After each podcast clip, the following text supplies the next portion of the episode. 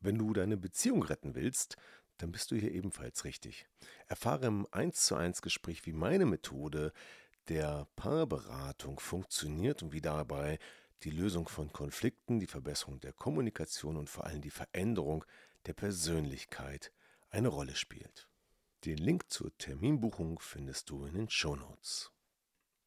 Wenn es im Job Konflikte gibt, dann kann es sein, dass diese nicht weit von den Konflikten in deiner Paarbeziehung entfernt sind. Und warum das so ist, erfährst du jetzt. Herzlich willkommen zum Podcast Trennung in Freundschaft. Mein Name ist Thomas Harnight. Schön, dass du meinen Podcast hörst. In diesem Podcast geht es um friedliche Trennungen, um Versöhnungen, Konfliktlösungen und andere Beziehungsthemen. Viel Spaß dabei!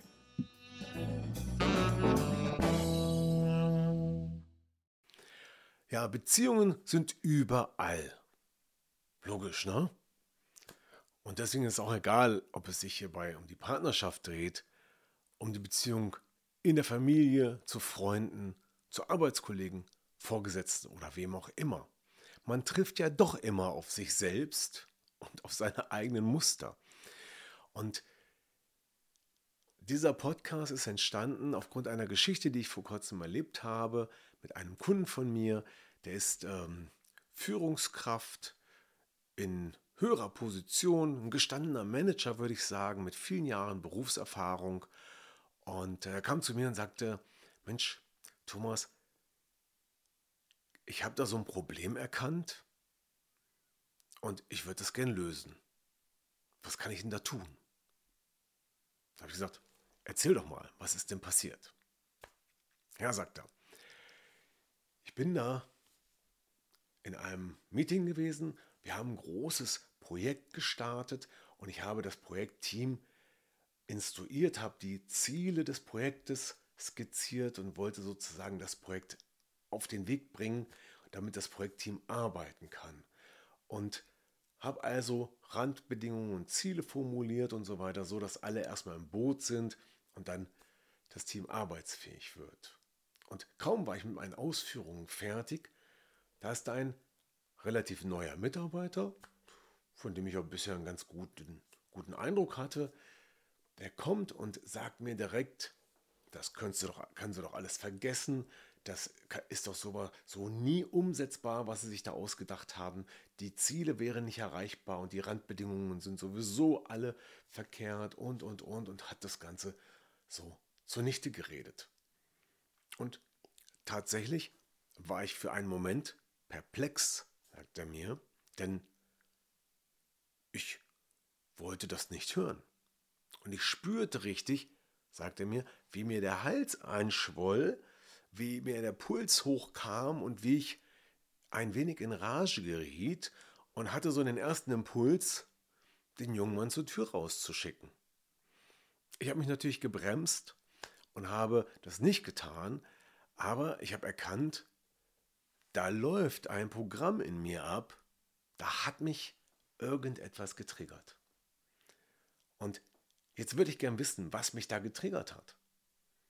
Und da wollte ich dich fragen, kannst du mir sagen, sagt er mit zu mir, kannst du mir sagen, was mich da getriggert hat und vielleicht sogar, das, wie ich das verändern kann?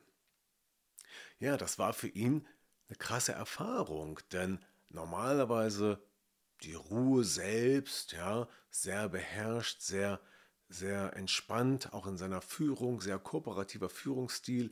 Aber plötzlich passierte da etwas, wo er diesen Mitarbeiter am liebsten zur Tür rausbefördert hätte.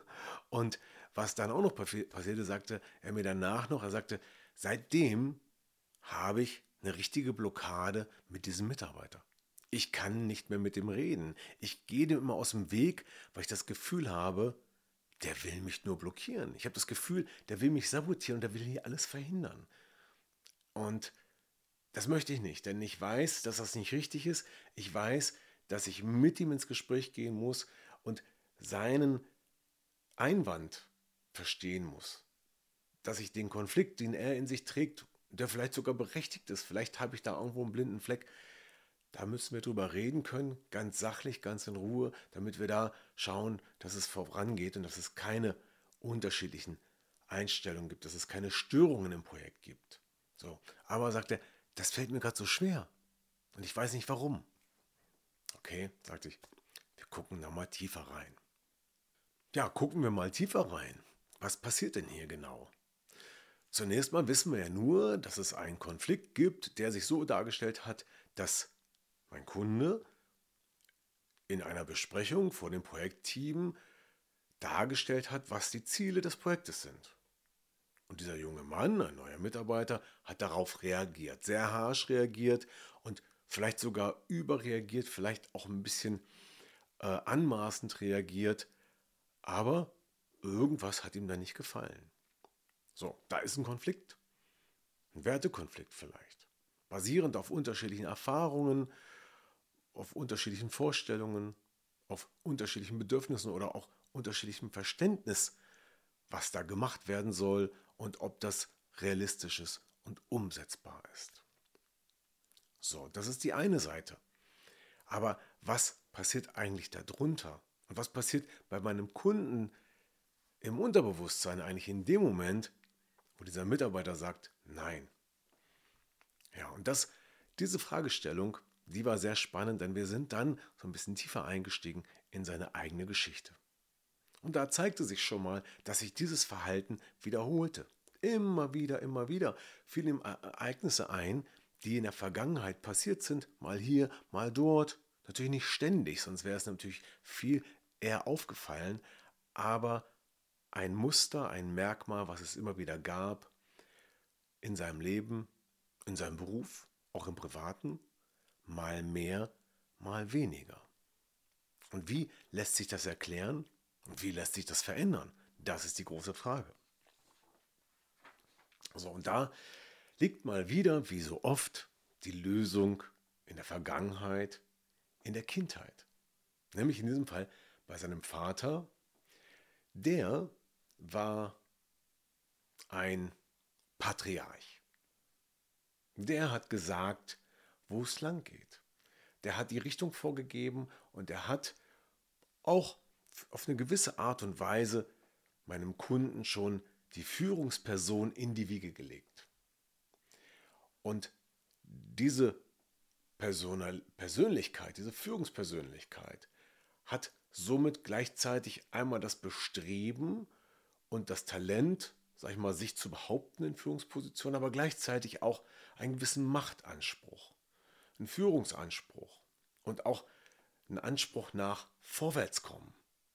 Ja, das sind seine Werte. Produktivität, Macht, vielleicht auch ein bisschen Ruhm. Ich bin oben, ich bin vorne. Ich sage, wo es lang geht. Das sind so seine Denkhaltungen als Führungskraft, obwohl er die nicht besonders stark ausspielt. Also das ist jetzt keine, keine übermäßige Eigenschaft von ihm, aber das schwingt schon ein bisschen mit und das ist oft bei Führungskräften, dass sie auch etwas erreichen wollen in ihrem Job, in ihrem Leben und dann braucht man das auch. Dann braucht man ein bisschen Gas, ein bisschen Antrieb, ein bisschen Mut und ein bisschen äh, ja, Wille, etwas zu bewegen. Sonst wird das meistens nichts. So, und was passierte da noch? Da haben wir jetzt die Persönlichkeit uns angeguckt, den Vater, und der war übrigens auch ein bisschen cholerisch. Immer dann, wenn mein Klient als kleiner Junge gesagt hat, nein, das will ich nicht. Was ist dann passiert? Der Vater ist ausgerastet, der ist laut geworden. So, und was hat der kleine Bub dadurch gelernt?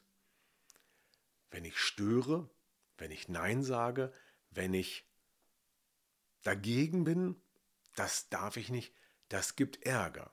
So, und dieses Programm, das hat er dann für sich verinnerlicht und als sein eigenes Programm mitgenommen. Und somit entstand dann in ihm sozusagen die Grundhaltung, die Grunddenke, wenn jemand stört, wenn jemand dagegen ist, wenn jemand blockiert, das bedeutet ja letztendlich, dass dann der Erfolg verhindert wird. Das Vorwärtskommen wird verhindert von jemandem, der nicht mitmacht, der nicht produktiv ist, der nicht dabei ist. Und das geht nicht. Und das ist ein großer innerer Konflikt. So, und das war genau der Trigger, den der junge Mann auslöste. Vielleicht, weil er auch so harsch war, vielleicht, weil er so schnell vorpreschte, so, so rigoros und so mit wenig Fingerspitzengefühl. Denn das spielt auch eine Rolle. Die meisten Mitarbeiter haben sich das gar nicht mehr getraut. Ja?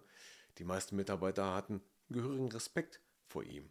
Und dieser junge Mann, noch neu im Unternehmen, ganz souverän, hat sich da einfach mal ein bisschen weiter rausgelehnt. Ja? Und das war dann wiederum die Erkenntnis, warum dieses Muster gar nicht so oft auftritt, wie es eigentlich auftreten könnte. Damit haben wir also erklärt, wie das Ganze zusammenkam. Der Mitarbeiter hat ihn an eine eigene Erfahrung im Kontext mit seinem Vater erinnert und hat sozusagen einen Trigger, einen Glaubenssatz ausgelöst, der auch mit negativen Emotionen verbunden war und mit einem Wert. Also da spielen gleich mehrere Dinge eine Rolle. Was haben wir dann gemacht? Wir haben daran gearbeitet.